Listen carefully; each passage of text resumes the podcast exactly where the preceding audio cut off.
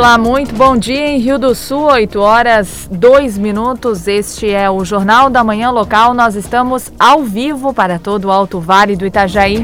Hoje é segunda-feira, dia 26 de outubro de 2020. Você confere no Jornal da Manhã de hoje: acidente de trânsito mata mãe e filha e deixa mais duas crianças feridas em Aurora. Homem é preso por dirigir embriagado em Rio do Sul. Mais de 100 candidatos a vereador da capital do Alto Vale não apresentaram documentos à justiça e podem ser indeferidos. Daniela Rainer assume governo de Santa Catarina amanhã. Municípios se preparam para voltar às aulas com planos de contingência. Deputado Rio Sulense é o sétimo da LESC diagnosticado com coronavírus. Grupo de comunicação difusora realiza debate entre os candidatos a vice-prefeito.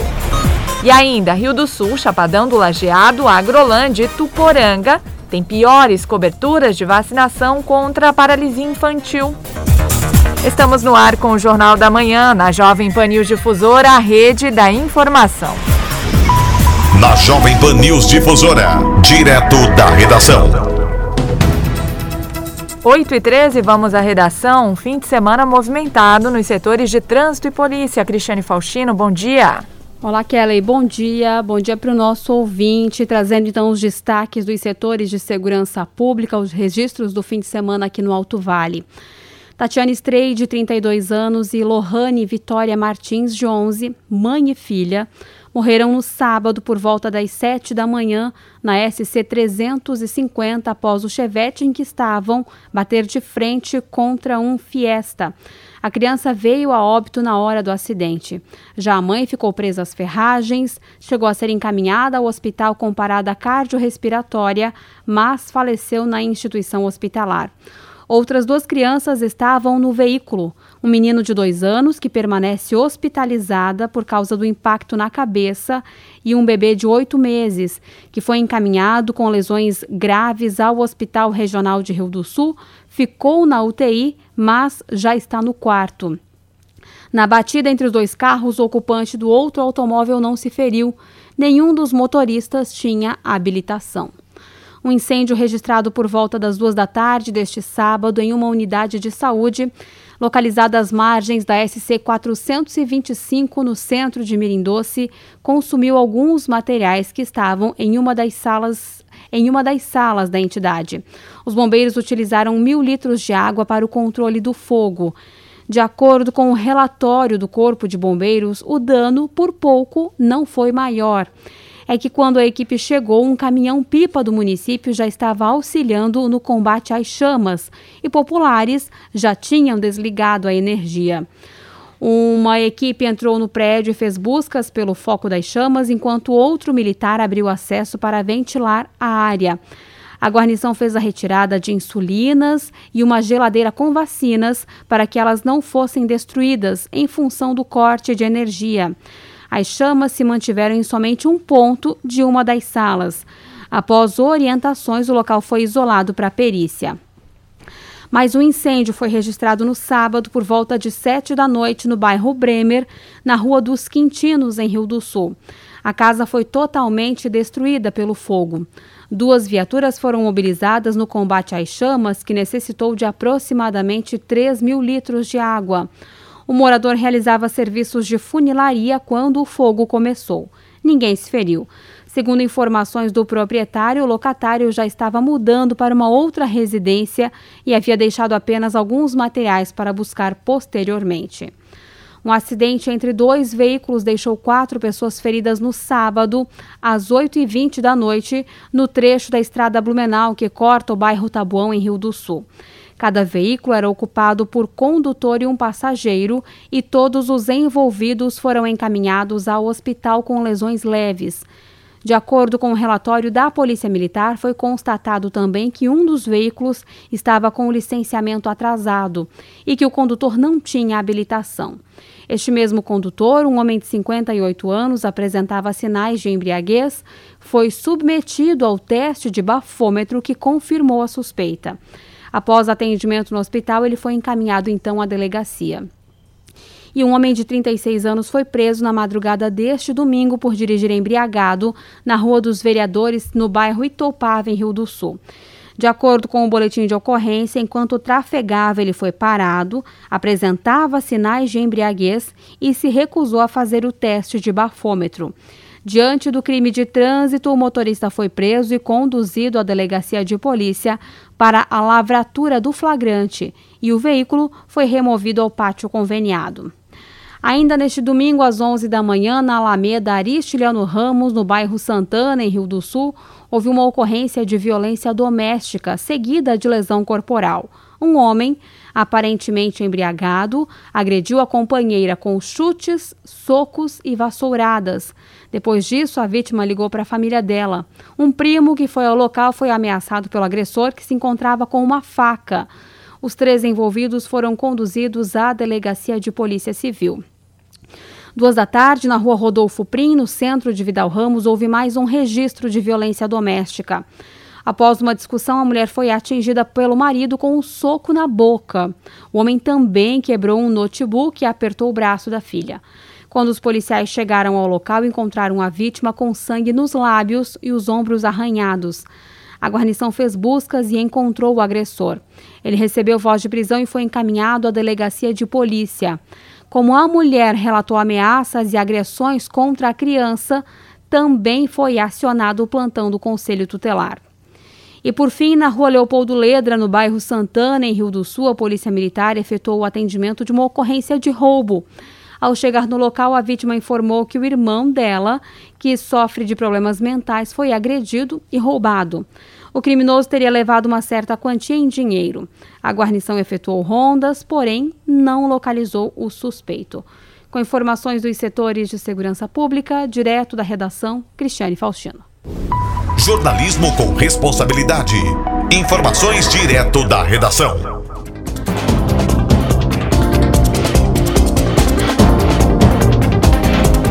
Obrigada, Cristiane Faustino. Em Rio do Sul, 8 horas 9 minutos.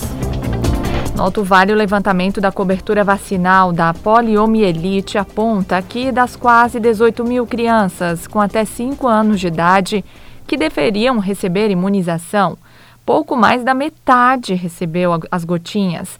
A enfermeira responsável pelo setor de imunização da Gerência Regional de Saúde de Rio do Sul, Josiane Verde Chaade, diz que os números preocupam.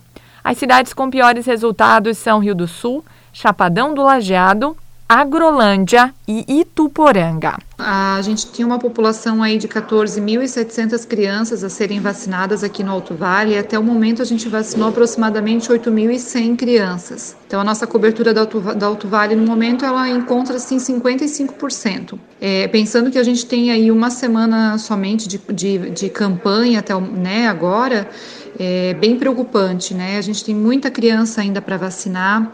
A procura do dia D de vacinação ela foi muito boa, foi uma procura assim intensa em, bem, né, em todas as unidades de saúde. Porém, a gente tem uma falta de crianças ainda grande que precisam receber a, a gotinha da poliomielite. A gente relembra aí a importância dessa campanha de vacinação da poliomielite. É, a gente tem dois países que ainda estão tendo casos de poliomielite, que é a paralisia infantil, né, que é o Afeganistão e Paquistão. Então, existe um risco desse vírus voltar para o Brasil. Por isso que a gente precisa boas coberturas vacinais, é uma população bem vacinada para que a gente não tenha a volta dessa doença. É, né, muitas pessoas lembram da paralisia infantil, de quantas crianças e tantas pessoas que ficaram realmente com deficiência por causa da paralisia. Então, por isso essa importância, né, a gente relembra que é uma vacina que é em gotinha, não é uma vacina dolorida, né, e é importante a gente ter uma boa cobertura vacinal nesse momento. Então, por isso a gente pede para os pais que ainda não receber, né, que não levaram seus filhos para receber a dose da vacina, que tem até o dia 31 para estarem levando as unidades de saúde. Então, relembrando, né, que a população para a campanha da poliomielite são crianças de um ano, a partir de um ano, até menores de cinco anos. Então, até quatro anos, 11 meses e 29 dias. Os municípios é, com piores coberturas do Alto Vale é o município de Rio do Sul, Chapadão do Lajeado, Agrolândia e Tuporanga. São municípios que até o momento eles ainda estão abaixo de 50% de cobertura vacinal.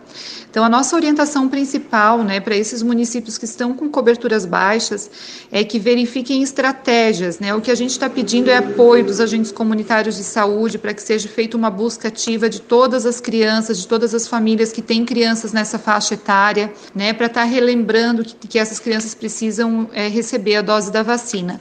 Além da busca ativa, é, a gente está enfatizando a importância com os municípios de verificar é, horários estendidos para estarem vacinando, quem sabe mais um dia D. Então, cada município vai ter que verificar realmente uma estratégia que seja mais eficaz para conseguir realmente estar vacinando a população. Na Jovem Pan News Difusora, a previsão do tempo com o meteorologista Leandro Puchalski. Muito bom dia, bom dia para todos os nossos ouvintes. Pessoal, a gente tem aí no decorrer dessa segunda-feira um tempo mais instável, de novo predominando, um pouco por influência da umidade que vem do mar, o que deixa o dia em momentos nublados com outros de algumas aberturas de sol. Mas no decorrer desse período da segunda-feira, também o deslocamento de uma frente fria aqui pelo sul do Brasil e principalmente no final do dia. Essa configuração aí faz com que a previsão dessa segunda-feira seja um dia de muita nebulosidade, tem chance de chuva, mesmo que intercale com alguns períodos de melhoria e algumas aberturas de sol, que acabam acontecendo até para trazer uma tarde um pouco abafada, 26, 28 graus de temperatura, tá? Para essa terça-feira, temperaturas até um pouco mais altas, 30, 32 graus amanhã à tarde. A chance de alguma chuva existe, mas assim, mais na madrugada e na, no período da manhã da terça-feira. Depois, boa parte do dia tem as aberturas de sol e por isso a terça acaba sendo até um dia mais quente, tá bom? Com as informações do tempo, Leandro Puchalski. A previsão do tempo, ética e profissional. Aqui na Jovem Pan News Difusora. Em Rio do Sul, 8 horas 13 minutos. Você confere instantes no Jornal da Manhã. O grupo de comunicação difusora realiza debate entre candidatos a vice-prefeito. E as informações do esporte com Ademir Caetano. Rede Jovem Pan News. O jeito catarinense é o jeito certo de fazer as coisas. É não jogar lixo no chão, respeitar as leis de trânsito e tratar todo mundo com dignidade é cuidar da cidade, do meio ambiente e dos animais. É tratar todo mundo do mesmo jeito que você gostaria de ser tratado. Nós poderíamos dar vários exemplos do que é o jeito catarinense, mas o melhor exemplo quem pode dar é você. Jeito catarinense, o jeito certo de fazer as coisas. Pratique, incentive, seja você o exemplo. Bom dia, boa tarde, boa noite. Hoje a gente vai falar sobre um fenômeno que vem se alastrando em proporções avassaladoras. Tudo começa com um simples transmissor. Uma pessoa que passa para o seu grupo familiar, que espalha para sua comunidade e rapidinho temos um grande número de pessoas contaminadas. Parece até o espalhamento de um vírus e na verdade esse fenômeno é uma espécie de vírus. Eu estou falando das fake news em um processo eleitoral. Essa divulgação de boatos e notícias falsas é letal para a democracia. Acaba com a reputação de pessoas idôneas, esconde a verdade sobre candidatos mal intencionados e no final todo mundo leva tempos para se curar dos efeitos. Então vamos combinar o seguinte: tudo que você receber, verifique, consulte a fonte, consulte as agências de checagem. Quem espalha fake news prejudica outras pessoas, a si mesmo e pode estar cometendo um crime. O biólogo Atila Yamarino não cobrou cachê para participar desta campanha. Justiça Eleitoral, a justiça da democracia. José Tomé de novo, bate no peito, cinco, cinco é a voz do povo. Rio do Sul não pode parar. José Tomé e Carla, vamos votar. Vamos de José Tomé de novo Bate no peito, cinco, cinco é a voz do povo Rio do Sul não pode parar. José Tomé e Carla, vamos votar Obrigação trabalhando para fazer ainda mais. PSD, MDB, Democratas, PSC, Prós e Solidariedade. Ouça agora Minuto da Inclusão NAPNE IFC Se você deseja ser um profissional tradutor e intérprete de Libras, saiba que a formação profissional do tradutor e intérprete de Libras, língua portuguesa em nível médio, deve ser realizada por meio de cursos de educação profissional reconhecidos pelo sistema que os credenciou, por cursos de extensão universitária e cursos de formação continuada promovidos por instituições de ensino superior e instituições credenciadas por secretarias de educação. A formação de tradutor e intérprete de Libras pode ainda ser realizada por organizações da sociedade civil representativas da comunidade surda, desde que o significado seja convalidado por uma das instituições de ensino superior e instituições credenciadas por secretarias de educação. Já a formação profissional para o tradutor intérprete em nível superior deve ser por meio do bacharelado em letras libras. O tradutor e intérprete terá competência para realizar interpretação das duas línguas de maneira simultânea ou consecutiva e proficiência em tradução e interpretação da Libras e da língua portuguesa. Você ouviu Minuto da Inclusão NAPNE IFC. Se for falar de uma grande obra de legado, dentre as tantas que a gente fez de pavimentações, de pontes, é, de melhorias, eu faço questão de falar da creche central, que é uma grande obra que está sendo construída, um novo centro de educação infantil, que vai atender cerca de 365 crianças no centro de Rio do Sul, onde antes era o terreno de um presídio, onde no passado pessoas pagavam a pena, no futuro a vida das pessoas vai valer a pena. 55! Coligação trabalhando para fazer ainda mais. PSD, MDB, Democratas, PSC, Prós e Solidariedade. O Rotary Clube tem um pedido para fazer para todos os pais e responsáveis. A campanha nacional de multivacinação e poliomielite vai ocorrer entre os dias 5 e 30 30 de outubro. Crianças e jovens de até 15 anos precisam ser vacinados e atualizar a carteirinha de vacinação. A erradicação da paralisia infantil é uma iniciativa global do Rotary. Procure o posto de saúde mais próximo. É gratuito. Vacinas protegem e a colaboração da família é muito importante. O Rotary abre oportunidades. Pela segurança pública, contra a criminalidade e para a proteção das pessoas, precisamos manter e ampliar as ações de segurança por toda a cidade. Vote GM GRA 25153. Uma Rio do Sul onde todos prosperam e vivem melhor começa com o seu voto e continua com o nosso trabalho juntos. Tenho conhecimento, capacidade e estou preparado para ser o seu vereador. Vem comigo, vote Kleber Estassum 25001. As ofertas continuam no Super Imperatriz. Filhazinho Sassaminati QF 1 kg, 9,99. Cerveja Balibia 600ml, 3,99. Se beber, não dirija. Farinha de trigo Nordeste 5 kg, 12,49. Café Caboclo, leve 500, pague 475 gramas, 7,69 unidade. Lava roupa Omo lavagem perfeita líquido sachê 900ml, 7,99. Imperatriz, até o preço é melhor. Imperatriz. Rede Jovem Pan News. Estamos de volta, Jornal da Manhã, 8 horas 19 minutos. Após apresentar sintomas leves, o deputado rio-sulense Milton Obos testou positivo para o coronavírus e participou das sessões de forma remota. Pelo menos sete parlamentares da Assembleia Legislativa de Santa Catarina já estiveram contaminados. O deputado e empresário de Rio do Sul teve sintomas leves e testou positivo junto com a esposa. Milton Obus fala do período de isolamento que foi concluído durante a semana passada. Além do deputado rio-sulense, ao longo dos últimos meses receberam resultado positivo para o novo coronavírus os deputados Ismael dos Santos, PSD, Paulinha, do PDT, Fabiano da Luz, do PT, Nazareno Martins, do PSB e Marcos Vieira, do PSDB. Milton Obus fala do período de isolamento que foi concluído durante a semana passada. Graças a Deus passamos muito bem, concluímos, estamos concluindo todo o tratamento de casa. É, me permitiu, inclusive, continuar participando das minhas atividades na Assembleia Legislativa, é, mesmo por participação remota, participando de todas as reuniões. Uh, e também fazendo todas as minhas atividades que posso fazer uh, de casa. Então, graças a Deus, uh, estamos passando bem.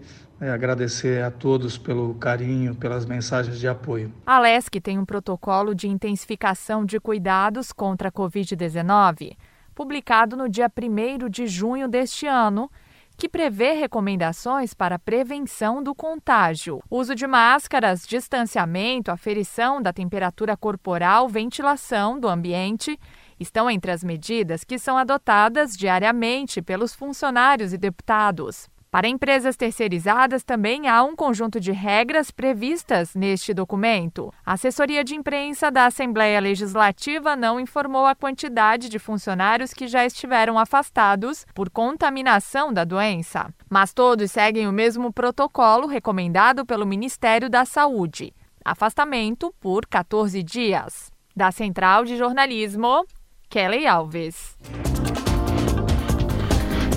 8 e 22 após realizar o primeiro debate entre os candidatos a prefeito de Rio do Sul, no último dia 8 de outubro. O grupo de comunicação difusor agora realiza na terça-feira, a partir das 18h30, outro embate, dessa vez com os candidatos a vice-prefeito da capital do Alto Vale. Além disso, uma rodada de conversa com aspirantes ao cargo principal do executivo inicia hoje. A exemplo do mais recente episódio registrado no Executivo de Santa Catarina, onde a vice Daniela Rainer passa de mera espectadora a primeira governadora mulher do estado, após o afastamento de Carlos Moisés. A escolha do nome que compõe a chapa majoritária junto com o candidato principal se torna ainda mais séria e importante. Também por este motivo, conforme detalha o diretor executivo do Grupo de Comunicação Difusora, Humberto Wolff de Andrade, o debate entre estes candidatos é mais necessário do que nunca. E a gente espera que a população consiga, com esse debate, conhecer melhor esses candidatos que podem, em muitos momentos, substituir o prefeito. A gente sabe que na história do Brasil, o vice tem um histórico né, de muita representatividade. Tipo, em diversos momentos, o vice assumiu e muitas vezes assumiu de forma definitiva. Todas as regras do debate, semelhante àquelas trazidas no primeiro, foram discutidas entre a direção da emissora e aprovada entre os coordenadores de campanha. As quatro candidatas a vice-prefeita e o candidato confirmaram presença. Sandra Parma, do PRTB, vice de Clóvis Hoffmann, da coligação Futuro é Agora, ocupará uma das cadeiras do debate. Segundo o representante da equipe, Edson Wessler, ela vai para o embate com o objetivo de apresentar a mudança proposta pelo grupo. A nossa vice está preparada, não, ninguém está indo para uma brincadeira de derrubar governo com ninguém, é para mudança mesmo, para trazer melhoria para nossa cidade. Então, foi buscado o melhor e os melhores candidatos. Albina Peron Guetem de Lima Alela, do PP, companheira de chapa de Dionísio Tonete na coligação Novo Tempo para Rio do Sul, também está se preparando. É o que garante Leonardo Anchieta, que representou a equipe no encontro. É valorizar primeiro né, a Jovem Pan News Difusora e pela importância desse debate aqui para a comunidade rissulense. A Lela está preparada e empolgada para este dia.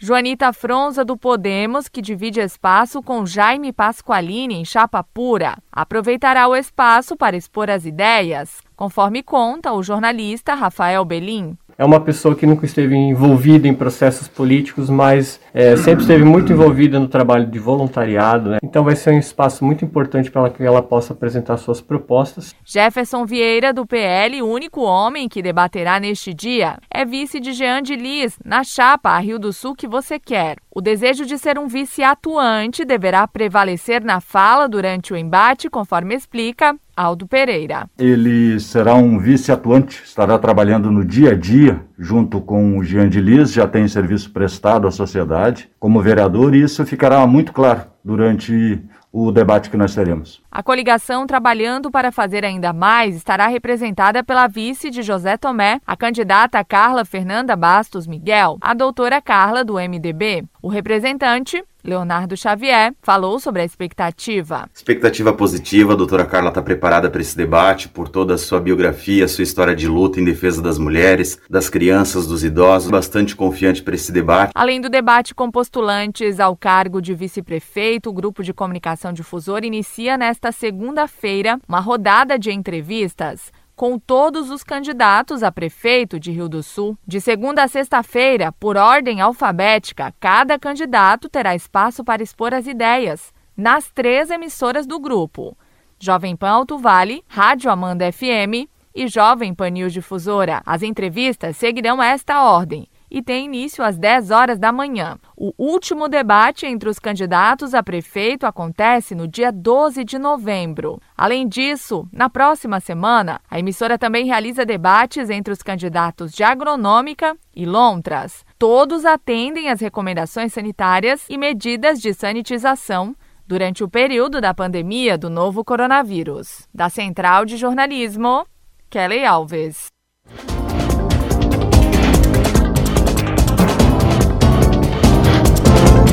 Em Rio do Sul, 8 e 26, você confere a partir deste momento os próximos passos do governador Carlos Moisés após o afastamento determinado na última sexta-feira. Na LESC, a deputada Paulinha do PDT deixa a liderança do governo. Pela primeira vez na história, um governador de Santa Catarina foi afastado do cargo. Agora, Carlos Moisés da Silva ainda continua com dois processos de impeachment para lidar. Na madrugada entre sexta e sábado, o Tribunal de Julgamento definiu pelo prosseguimento da acusação por crime de responsabilidade no processo de impeachment do reajuste dos procuradores do Estado. Moisés fica afastado por até 180 dias. Na nova fase, o tribunal passa a colher provas, realizar perícias, ouvir testemunhas de acusação e defesa para embasar a decisão final. Mas dessa vez, para que o mandato seja efetivamente cassado, são necessários sete votos, não seis, como no último julgamento. Dos dez representantes, cinco deputados e um desembargador votaram contra Moisés no processo. O governador disse em coletiva de imprensa neste sábado que está confiante de que vai ter os votos necessários para ficar à frente do governo. É um processo de discussão jurídica, apesar do processo de impeachment ser um processo político, e nós acreditamos ainda no resultado do arquivamento definitivo, porque temporariamente há o afastamento do governador com aquele, com aquele número é, de votos que nós tivemos ali, mas com esse mesmo resultado não se opera o afastamento definitivo e a perda de cargo público. Portanto, nós acreditamos na manutenção desses votos pelo Poder Judiciário catarinense, que foi absolutamente independente, que é o que se espera das condutas do, dos magistrados, que tomaram essa decisão é, é, é, deliberadamente, né, pelas suas consciências e pelas convicções que levam o juízo de valor de cada magistrado. Então, nós temos a convicção de que esse resultado não é de todo ruim à, à condição de governador do Estado. A maior crítica dos deputados estaduais catarinenses contra Moisés tem sido a falta de diálogo. É exatamente nesse ponto que ele quer focar nos próximos dias. Eu realmente me dediquei muito à gestão pública nesses últimos é, tempos e talvez não tenha feito muita política, mas eu penso que sim, é um período que eu me afasto da gestão e vou me dedicar a de fato estabelecer né, esses elos né, com, com, as autoridades, as lideranças políticas do nosso Estado, é, para que a gente possa. É, eu tenho a convicção de que esse processo de impeachment deve ser arquivado definitivamente, mesmo com o afastamento, e para isso a gente precisa de fato dialogar com o parlamento, e é isso que nós vamos intensificar esse é o objetivo nos próximos dias. No parlamento, a deputada estadual Paulinha, do PDT, anunciou neste domingo que deixa de ser a líder de governo. Na verdade, eu acho que se encerra um ciclo, né? A Daniela vai assumir interinamente e ela precisa ter liberdade para construir sobre as bases que, sobre as bases que ela acha mais conveniente essa articulação com o parlamento, né? Ainda que seja de certa forma, uma, a, a vice do mesmo governo, ela é um outro momento. Ela é que vai ter é, a condição de julgar, de avaliar quem é o deputado que pode ajudá-la nas articulações pelo, pelo benefício do Estado daqui por diante, né? Era natural que eu me posicionasse dessa forma. E ela, e ela como governadora interina, precisa ter toda a liberdade para fazer as suas escolhas sem nenhum constrangimento. Com o resultado da sessão do tribunal, o governador vai ser intimado da decisão e fica suspenso do exercício das funções até a sentença final, além de perder um terço dos vencimentos que devem ser pagos em caso de absolvição. Segundo a assessoria de imprensa de Moisés, a princípio não há uma determinação de que ele precise deixar a Casa da Agronômica, que é a residência oficial do governador do estado. Daniela Rainer assume o comando do Estado interinamente a partir de terça-feira. A equipe ainda organiza a data de uma coletiva de imprensa. Em nota oficial divulgada neste domingo, disse que, abre aspas, não temos tempo a perder e minha dedicação será plena para a retomada do crescimento de Santa Catarina. Fecha aspas. Ela também destacou que deve criar um canal eficiente de comunicação. O presidente do tribunal ainda deve formalizar a data e o horário da sessão do julgamento final, que vai ser realizada na Assembleia Legislativa. Se estiverem presentes na sessão, Moisés e Ralph Zimmer, que é o autor do pedido de impeachment, poderão se manifestar por até 30 minutos cada. Em seguida, seriam interrogados pelo presidente do tribunal, pelos demais membros, pela defesa e pela acusação. Caso votem pelo crime de responsabilidade, o governador será destituído do cargo e inabilitado para exercer função pública. Se absolvido, ele retoma o cargo. Já a abertura do segundo processo por crime de responsabilidade contra o governador, no caso dos respiradores, foi autorizada na última terça-feira. No parlamento catarinense, foram 36 votos favoráveis e dois contrários. A investigação contra o governador está no Superior Tribunal de Justiça. Nessa segunda, serão sorteados no Tribunal de Justiça os cinco desembargadores e, na terça, eleitos os cinco deputados que vão formar mais um Tribunal Especial de Julgamento para o impeachment. De Florianópolis, da Rede de Notícias Acaerte, repórter Jéssica Mello. Em Rio do Sul, 8h32 de Florianópolis, a gente volta para Rio do Sul porque no balanço das análises de registros de candidatura, cinco postulantes que pleiteiam ao cargo de vereador tiveram registro indeferido e outros três o deferimento, apesar da ação de impugnação pelo Ministério Público Eleitoral. Em todos os casos, as partes estão recorrendo.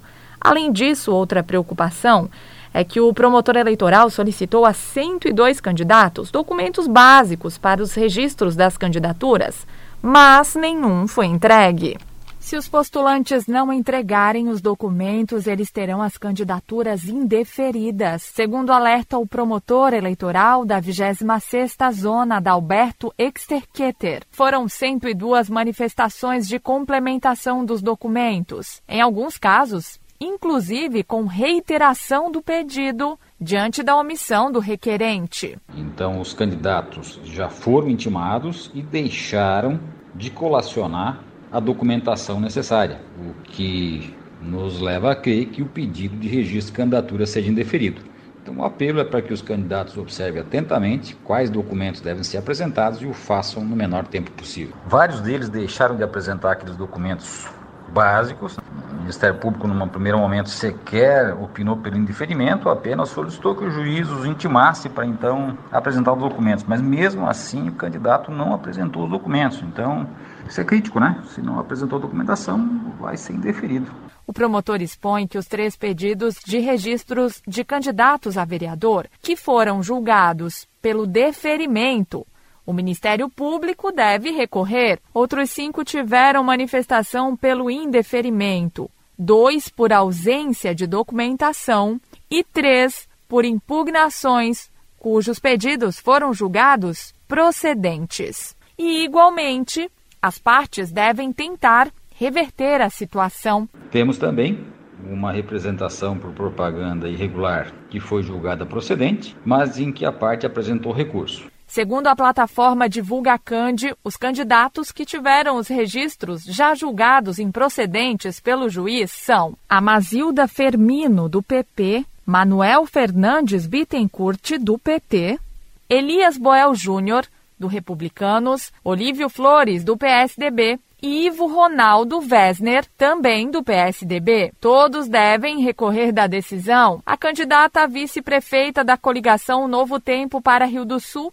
Albina Perão Guetem de Lima. A Lela, do PP, também teve a sua candidatura indeferida pela Justiça Eleitoral e vai recorrer. Outros 69 candidatos a vereador já tiveram o registro de candidatura deferido e 48 estão com pendência de julgamento. Sete tiveram ação de impugnação pelo Ministério Público.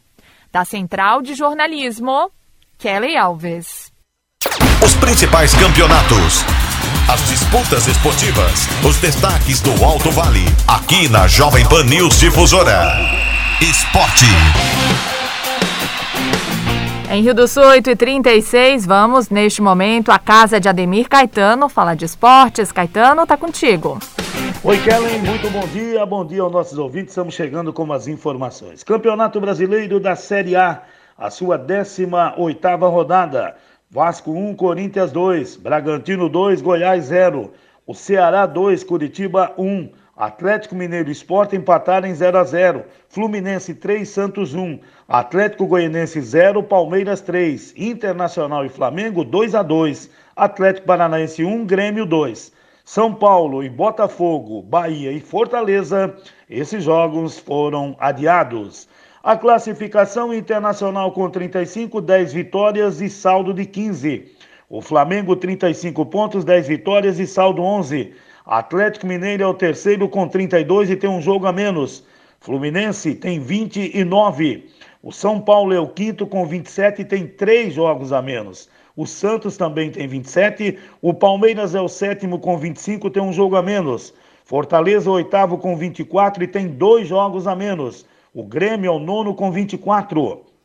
O, o Grêmio também tem um jogo a menos. O Ceará é o décimo com 22, um jogo a menos. Atlético Goianense também tem 22. Esporte 21. Corinthians é o décimo terceiro, também tem 21. Com 19, o Bahia, Bragantino e Botafogo. O Bahia tem um jogo a menos, o Botafogo também tem um jogo a menos. Zona do rebaixamento, Vasco com 18 pontos, tem dois jogos a menos. Atlético Paranaense 16, tem um jogo a menos. Curitiba tem 16 e o Goiás tem 11 pontos e tem dois jogos a menos. Campeonato Brasileiro da Série B, a sua décima oitava rodada. Braga, ah, Brasil de Pelotas e CSA empataram em 1 a 1. A Chapecoense venceu o Operário por 1 a 0. CRB 1, Ponte Preta 0. Sampaio Correia 3, Cuiabá 0. América Mineiro 2, Confiança 1. Náutico e Cruzeiro 1 a 1. O Figueirense Juventude também 1 a 1. O Guarani venceu o Havaí por 2 a 1. Bragantino 2, Vitória 1. E o Paraná Clube Oeste jogam hoje no Dorival de Brito a partir das 20 horas. A liderança é da Chapecoense com 36 pontos e tem um jogo a menos. América Mineiro tem 35, 33 tem o Cuiabá. O Juventude fecha o G4 com 28 pontos. A Ponte Preta 27, CRB 26. Confiança e Paraná Clube 25. Paraná tem um jogo a menos. Paraná que joga na rodada contra a equipe do Oeste. Sampaio Correia tem 24 e tem dois jogos a menos. CSA 24. Havaí 23. O CSA tem um jogo a menos. O Operário tem 22, o Guarani tem 21, Vitória e Brasil de Pelotas com 20, o Brasil de Pelotas um jogo a menos. O Náutico é o 16 com 19, tem um jogo a menos. Abrindo a zona do rebaixamento, o Figueirense com 19, Cruzeiro com 17, Botafogo 17 e Oeste com 7 pontos, Oeste que joga na rodada. Campeonato Brasileiro da Série C. O 13-0, Paysandu 1. Manaus 2, 1 para Jacuipense. Remo 5, Imperatriz 0. Santa Cruz venceu o Botafogo da Paraíba por 1 a 0. Hoje, às 20 horas, tem Vila Nova enfrentando a equipe do Ferroviário. É, teremos este jogo hoje pelo grupo A da competição. O grupo B, o Ipiranga venceu o Boa Esporte por 2 a 1 O Brusque, lá no Augusto Bauer, empatou com o São José em 0 a 0 o Londrina venceu o Ituano por 1 a 0, Tombense 1 Volta Redonda 0 e hoje, no Walter Ribeiro, 18 horas tem São Bento e Criciúma. A liderança no grupo A é do Santa Cruz com 27 pontos, o Remo tem 22, Vila Nova 20 e o Ferroviário 17. Ferroviário fecha o G4. O Ferroviário e a equipe do Vila Nova tem um jogo a menos. O Manaus 17, Jacuipense 16, Paysandu 15, 13 tem 13 pontos, Botafogo da Paraíba 11 e o Imperatriz com um ponto em 12 jogos. No grupo B, a liderança é do Brusque com 27, Ipiranga 21, Londrina 20 e o Tombense 16. O fecha o G4. O Criciúma é o quinto com 15, mas o Criciúma joga hoje. Volta Redonda e Ituano com 14. O São José tem 13 pontos. O Boa Esporte tem nove e o São Bento é o último com oito pontos e tem este jogo de hoje contra a equipe do Criciúma. Copa do Brasil, nós tivemos a movimentação ontem e deu a equipe do São Paulo. Jogo de ida, Fortaleza 3, São Paulo 3. Ontem, lá no Morumbi, São Paulo 2, Fortaleza 2. E nos pênaltis, deu São Paulo 10 a 9. Eu volto logo mais com outras informações dentro do território difusora que começa às 10 horas. Na sequência, tem opinião com Edson de Andrade.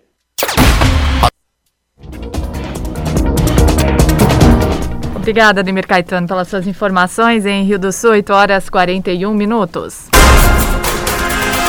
Você confere instantes no Jornal da Manhã. Municípios se preparam para voltar às aulas com planos de contingência. Rede Jovem Pan News.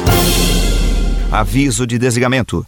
A Celesc comunica que, para a realização de obras do sistema elétrico, vai interromper o fornecimento de energia nos seguintes locais, datas e horários.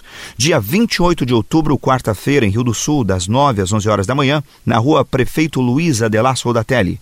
Em Vitmarsum, das 13 às 17 horas, na localidade Tucaninho.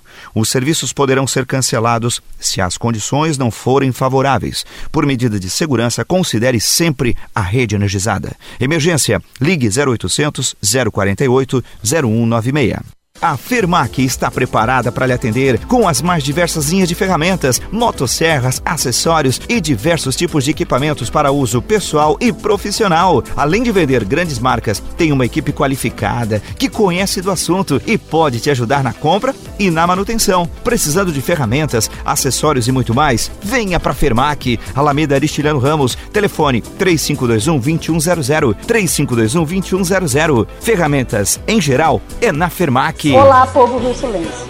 Meu nome é Mara Pinheiro, candidata a vereadora. Dia 15 de novembro, votem Mara Pinheiro, 10478. Sou formado em administração e vou fiscalizar o Executivo Municipal e aprovar os projetos de interesse do povo. Elias Boel, 10.777 para vereador. Olá, povo rio-sulense. Sou Vita Laurindo, meu número é 10123. Sou candidata a vereadora e guardiã da família, tá ligado? Ouça agora Minuto da Inclusão NAPNE IFC. O que é tradutor, intérprete de Libras? A pessoa que traduz e interpreta o que foi dito e ou escrito. Interpreta a língua de sinais para a língua falada e vice-versa em quaisquer modalidades que se apresentar, oral ou escrita, de uma língua para outra. O intérprete de Libras pode atuar em quaisquer locais onde a comunicação para surdos seja necessária. Sua atividade se destaca em instituições educacionais como creches, escolas de ensino fundamental e médio, universidades e instituições federais. A presença do intérprete de Libras em eventos governamentais e de interesse público, como transmissões de sessões legislativas, judiciárias e de propaganda política na transmissão televisiva, é parte da política de democratização da informação e de conhecimento dos direitos individuais e coletivos para a comunidade surda. Portanto, a atuação do intérprete de Libras não tem limitação e pode ser ampliada a quaisquer eventos e instituições que compreendam a importância de se comunicar com a população com deficiência auditiva. Você ouviu Minuto da Inclusão NAPNE IFC. Olá, sou a professora Lenir, candidata a vereadora número 11.122. Peço o seu voto de confiança, pois pela experiência e desejo que tenho, posso contribuir muito nas áreas da educação, saúde e serviços sociais. Vote professora Lenir 11122 e vamos juntos fazer um novo tempo para Rio do Sul.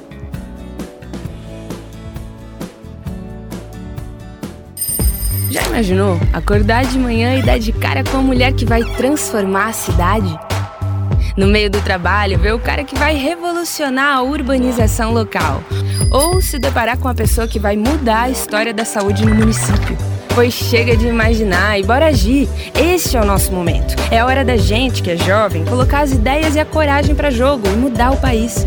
Vamos nessa? Eleições 2020. Nunca é cedo para fazer a diferença. Justiça Eleitoral, a justiça da democracia. O Rotary Clube tem um pedido para fazer para todos os pais e responsáveis. A campanha nacional de multivacinação e poliomielite vai ocorrer entre os dias 5 e 30 de outubro. Crianças e jovens de até 15 anos precisam ser vacinados e atualizar a carteirinha de vacinação. A erradicação da paralisia infantil é uma iniciativa global do Rotary. Procure o posto de saúde mais próximo. É gratuito. Vacinas protegem e a colaboração da família é muito importante. O Rotary abre oportunidades. Eu tenho experiência e vontade de estar ao lado do povo rio-sulense lutando pelo Rio do Sul melhor. Meu número é 45678. Então vereis a diferença. Para vereador, eu pido Big Bull 45000. Meu projeto é reduzir o salário do vereador para um salário mínimo sem assessor. Isso economizará mais de 100 mil por mês. Vote 45 mil para vereador e 55 para prefeito.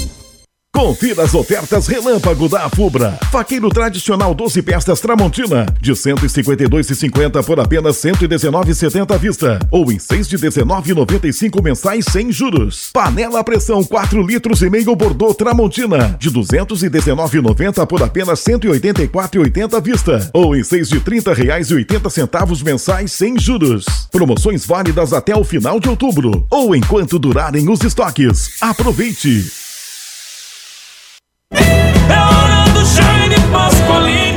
Agora é a vez do Jaime. Todos os anos os rios solenses passam pelo mesmo sofrimento esperando pelas enchentes. E quando o rio sobe, o povo fica mais uma vez no prejuízo. Precisamos de ações rápidas para solucionar este problema. Sou Jaime Pasqualini e tenho uma proposta para você. Vamos cobrar dos órgãos responsáveis uma grande ação de limpeza das calhas dos rios e de recuperação da vegetação das margens. Chegou a hora da mudança. Vote 19 e vote Jaime Joanito. 19 Rede Jovem Pan News. Opinião sem medo. A verdade como princípio. A responsabilidade como dever. Acompanhe agora o jornalista Edson de Andrade. Bom dia, amigos. Tudo bem? Tudo possivelmente bem. Não precisaria haver mortos nesse acidente de Aurora. Eu já ficaria triste pelos problemas decorrentes do trânsito interrompido ou parcialmente interrompido, a questão do seguro, que é realmente necessário no automóvel. Mas houve vítimas. Houve duas vítimas. E uma terceira provavelmente falecerá. Eu não sei dizer se o problema é de ausência de blitz da polícia. Eu não sei dizer se é falta de responsabilidade das pessoas que têm o carro e autorizam pessoas que não são proprietários do carro dirijam o veículo. Eu não sei se é falha humana que é inerente ao espírito da pessoa, que naquele momento provavelmente estava ouvindo rádio, estava ouvindo a Jovem Pan, talvez.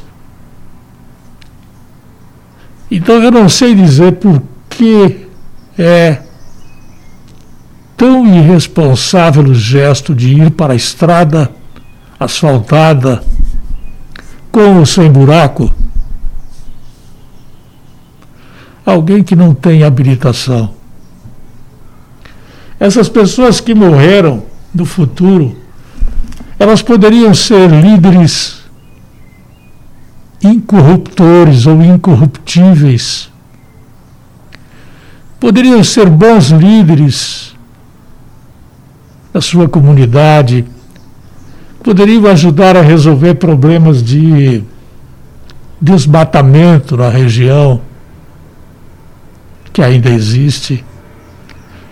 Essas pessoas que faleceram poderiam ser mães ou pais de família com qualidade esplêndida. Essas pessoas que faleceram, elas simplesmente serão deletadas se já tiverem CPF Mas deletar o CPF é a última das últimas coisas que irá ser feita. Porque o mais importante é que elas fossem responsáveis. Havia crianças dentro do carro. E certamente não são os únicos que estão por aí dirigindo sem habilitação. É, é bem complicado né, fazer um tipo de comentário em que a gente não sabe atribuir a responsabilidade, porque já se tornou comum.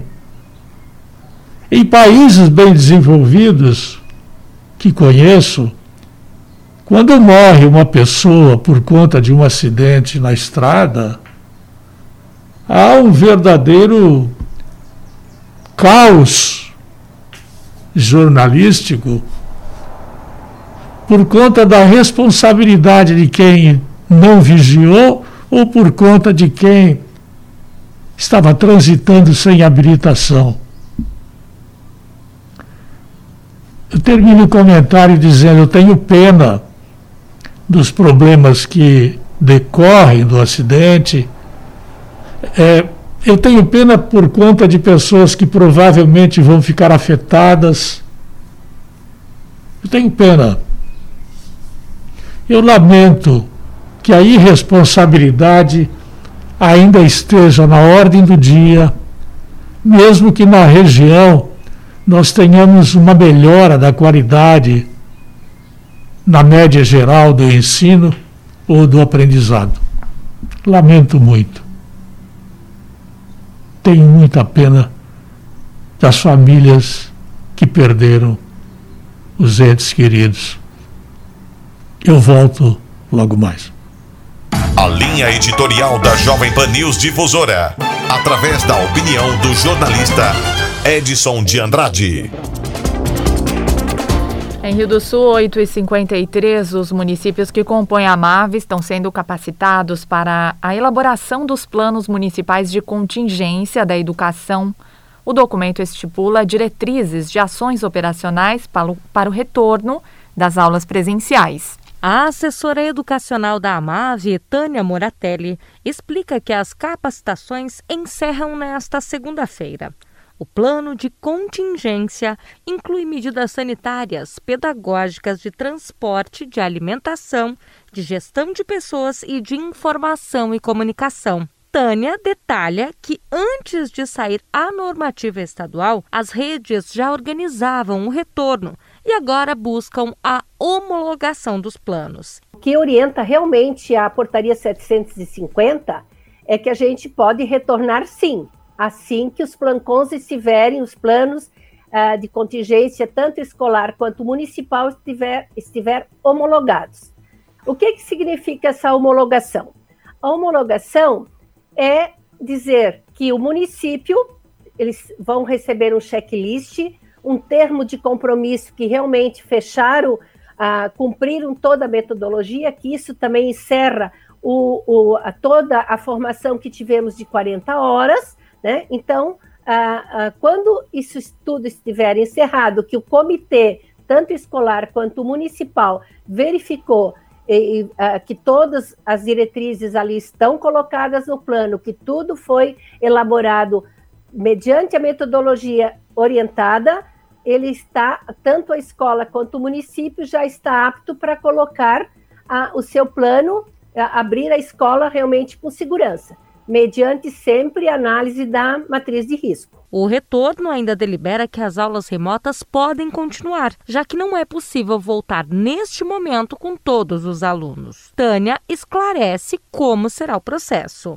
Então a gente precisa estar nessa modalidade híbrida e para poder atender as duas as duas duas situações, né? E só vai também retornar nessa situação agora presencial, escalonada, aquele pai que realmente assinar aquele termo, ele vai ter que concordar com o seu retorno do seu filho às unidades. E a gente está se preparando para receber essa criança com toda a segurança de saúde para proteger a vida. Plano Municipal de Contingência não tem distinção de rede Tânia reforça que as redes municipais da região já decidiram não retomar as aulas neste ano. A própria colegiado de secretários municipais de educação respondendo assim mais direto à rede municipal, né? Mas eu vejo também uma preocupação muito grande tanto da rede estadual, porque a gente acompanha e agora nós estamos formando, nós temos todas as redes aqui, né? A gente não está fazendo distinção de nenhuma rede. Então, a preocupação também, tanto da rede estadual quanto da rede municipal e das escolas privadas, também é trazer a criança com retorno seguro. Não vamos voltar agora porque tem que voltar, porque tudo está se abrindo. Não, vamos retornar.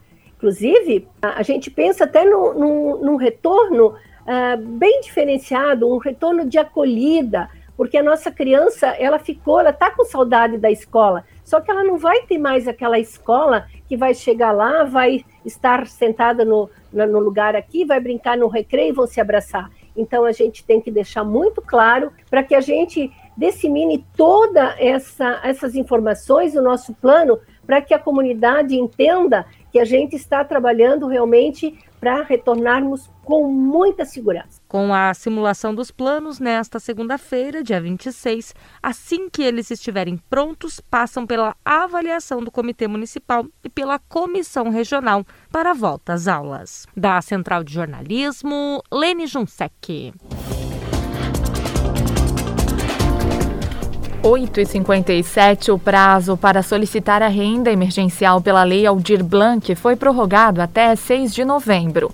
O diretor executivo de Cultura de Rio do Sul, Rafael Tchume, conta que, além do auxílio para trabalhadores do segmento, também há a possibilidade de obtenção de recurso para atividades culturais online.